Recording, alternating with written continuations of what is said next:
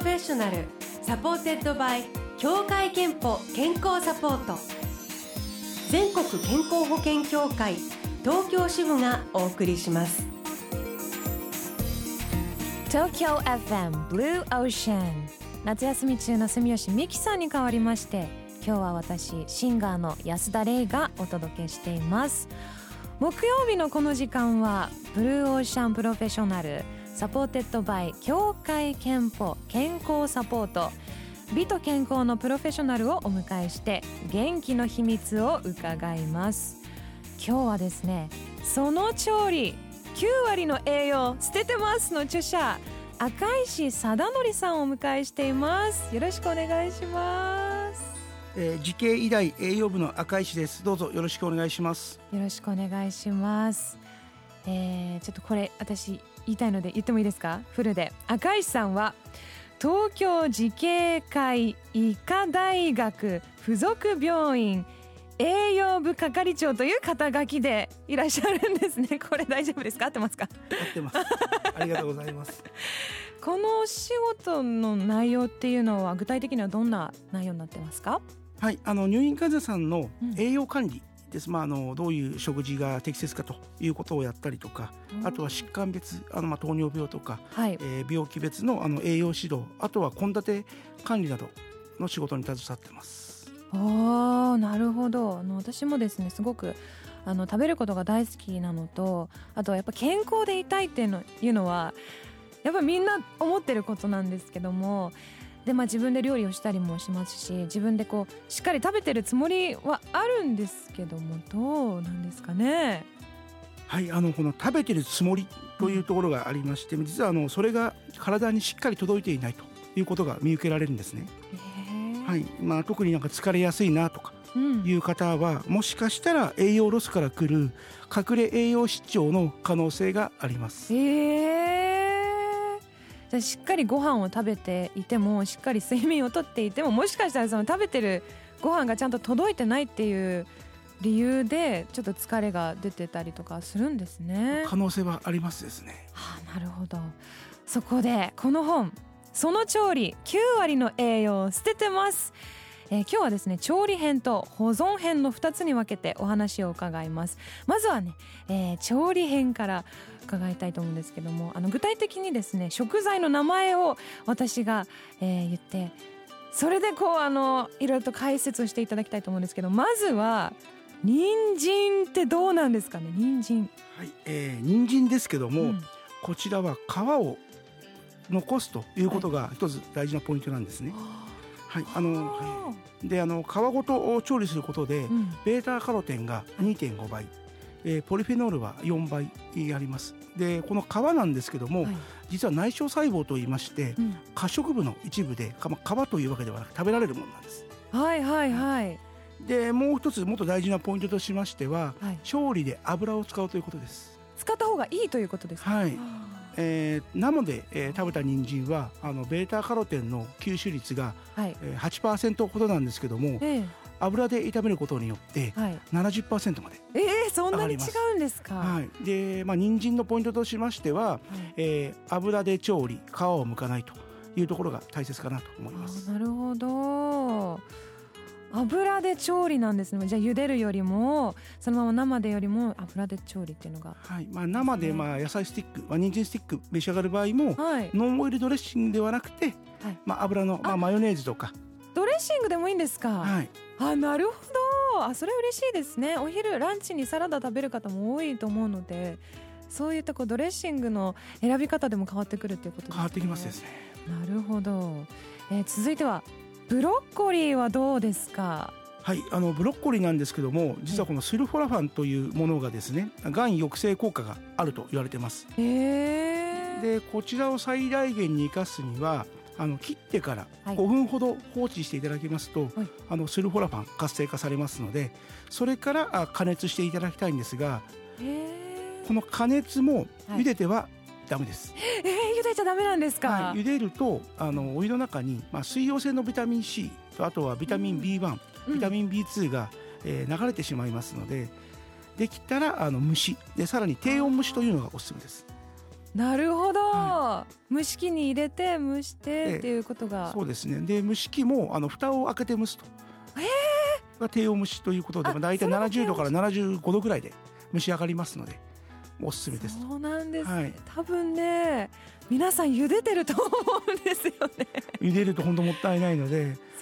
そうなんですか、はい、いいそうですね。ブロッコリーは本当5分放置して、はい。えー低温蒸しというところで覚えていただければなとああなるほど。ちょっと今日からそうやって調理していきたいと思いますね。あとはですねもう本当にとても栄養価が高そうなんですけどごまっていうのはどうやって食べるのが正解なんですかね？はいこのごまですね。やはりはい。あの栄養価今高いってお話ありましたけど、まあ、ええ。最強のアンチエイジングの食品と言われてます、うん。でただそのまま食べても何の意味がないんですねえどういうことですか？ごまは殻の中に入っている白い部分に栄養がありますのでえ要はすらないと意味がないと。そうなんですか、はい、ごまはすってなんぼと、吸ってなんぼ、はい。そう。まあ、あの至ってシンプルですけど。えー、私あのよくまあお家でご飯作ることもあるんですけどもそのカフェ丼っぽいものを作って、え上に大量のあの白ごまをパラパラっとかぶせるんですけどそのごまは意味がなかったということなんですか、ねの、噛んで潰れたごまだけは栄養取れてますけども噛み切れてないものは全部そのまま、ええ、全く吸収されずに。じゃあ食べる時は一回吸ってから。でも吸った方が香りもいいしそうですね。美味しさも増す気もしますよね、あなるほど。ごま好きだったらぜひ吸ってください。はいわかりました。これからはちゃんと吸ってから食べたいと思いますあの本当に目から鱗のお話ばかりでもうね本当にもう全部全種類の野菜を聞いていきたいんですけども え今日はその調理9割の栄養を捨ててますの監修を手掛けた赤石貞則さんをお迎えしています。後半は食材の保存法のお話を伺いますがその前に一曲お送りしましょう。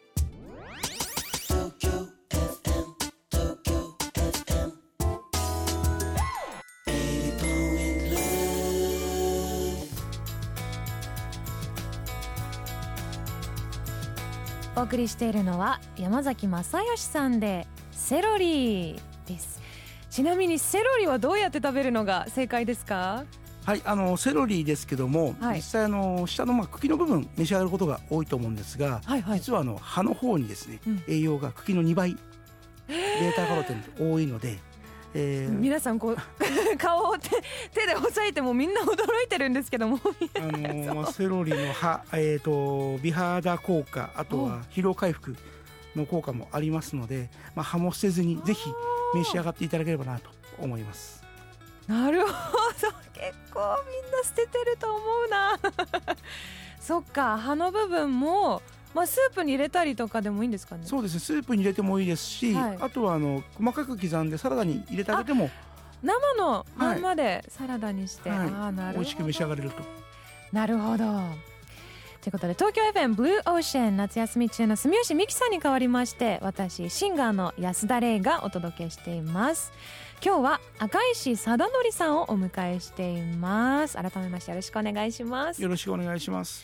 えー赤石さんが監修を手掛けたのが「その調理9割の栄養を捨ててます」という本なんですけども後半は食材の保存法のお話をしていきたいと思います、えー食材の保存というとまあとりあえず冷蔵庫に行って私も大体もう買ったらもうそのまんまスーパーの袋から冷蔵庫にしまうっていうのがもうルーティンになってるんですけども食材によって保存に適した温度が異なるんですよね。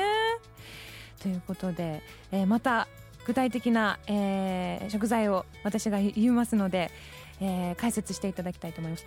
まずトマトはどうすればいいですか？はいあのトマト、まあ、冷蔵庫に真っ先に入れがちな野菜ですけども、はい入れてます。はい、完全な NG で あの嘘正解は常温保存なんですね。え常温で大丈夫なんですか？はい、あのトマトってうん実は苦い、あ寒いのが苦手な野菜で、えー冷蔵庫入れますと低温障害を起こす可能性があります。でまあ、保存の仕方としましてはえ常温保存で、えー、と買ってきたトマトを置いていただきましてえはい。そこであの家で追熟完熟するまでうん置いといていただきたいんです。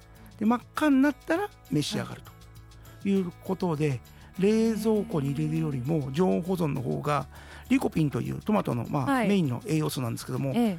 60%ほどアップします。そうなんです、はい。なんか炒め傷んじゃったらやだなっていう思いでもバッて冷蔵庫入れてたんですけどダメだったんですね。はい、あの真っ赤になってからはあの足が早いので冷蔵庫でもいいんですけどもあでもそしたらもうすぐ食べていただきたいんですね。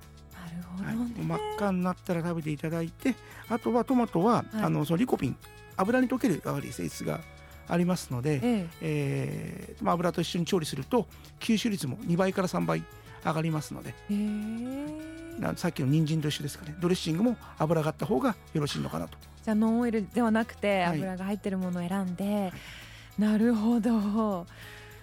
なるほど。ちょっと驚きすぎてでも今すぐあの家の冷蔵庫からトマトを出したいんですけども、えー続いてはキノコについて教えてください、キノコはもっと意外かもしれませんが、まあ買ってきてうん、冷凍庫に入れていただきたいんです。えー、買ってすぐに冷凍庫ですか？はいあのーまあ、すぐというか、まあ、調理が決まってれば、あのー実際に調理する大きさに切っていただいて冷凍庫が理想なんですけどもはい。キノコってうまみがすごくありそうなもんですよね、はい。ただあのうまうまみというのは実は細胞が壊れた時に出るんですねそれもちょっと初めて聞いたんですけど。で手っ取り早く、ええ。あのキノコの細胞を壊すのには冷凍庫に入れて、まあ、あの水分膨張しますから、え。ーそこで、えー、とキノコの細胞壊れてうまみが3倍アップします。ということは美味しくなる美味しくなって栄養価も栄養。3倍上がると。これは皆さんすぐに入れ替えていただきたい冷蔵庫からいやちょっとそれは初めて知りましたね。冷凍庫にちょっとしまいたいと思います。あとあの玉ねぎっていうのもすごい難しい食材だと思うんですけども玉ねぎはどうすればいいですかね？はい、あの玉ねぎは結構あの冷蔵庫じゃなくて常温に置かれる方多いと思うんですけども、まあ、一番いいのは、えー、と買ってきた状態、まあ、茶色い皮がついてると思うんですがそこを一枚めくっていただいて白くなった状態でうん。1週間ほど日光浴日光浴ですか、していただけると、えあのケルセチンという、まあ、はい。ポリフェノールうがあるんですけども、ええ。そちらの効果が4倍ほど上がりましてあの血液サラサラ効果ええに期待ができます。これは全然知らなかったですね。こちらもそうです。あまりあのあまり知られてないですよね、はい。きっとね。いやトマトは常温でキノコは冷凍庫で玉ねぎは日光浴でも 初めての話ばかりです。本当にあのきっとリスナーの皆さんもかなり驚いてると思うんですけども、えー本には他にも栄養を失わない加熱の方法だったり得する食材選びなど、えー栄養の新常識が詰まっていて本当にですねもう驚きの連続なんですよね、えーその調理9割の栄養を捨ててますは世界文化社から発売中です、えー興味のある方はぜひチェックしてみてください。本当に面白いです。お子さんの方もね楽しんで読めると思いますね。えーそんな A4 のスペシャリスト赤石さんですが健康診断は欠かさず受けていらっしゃいますか？はいあの必ず年に1回は受けてます。おお、えー最後に赤石さんの健康の秘密を教えてください。はい私の健康の秘密はあー賢い食事です。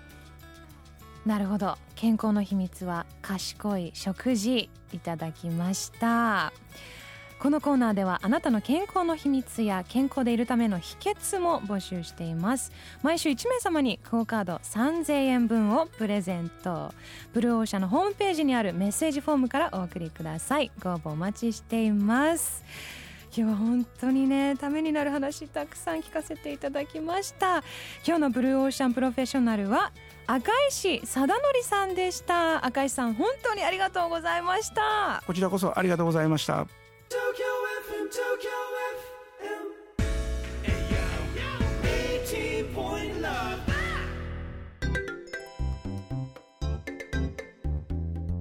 あなたの健康をサポートする協会憲法東京支部からのお知らせです。選んでますか？ジェネリック医薬品。ジェネリック医薬品は先発医薬品と同じ有効成分を含み効き目や安全性が同等であると国から認められたお薬です。協会憲法ではジェネリック医薬品に切り替えた時にお薬代がどれくらい安くなるか目安となる軽減額を記載した通知を8月下旬にご自宅宛てに送付しています。届いた方はぜひチェックしてみてくださいね。協会けんぽ東京支部からのお知らせでした。 Blue Ocean Professional supported by 協会けんぽ健康サポート。全国健康保険協会東京支部がお送りしました。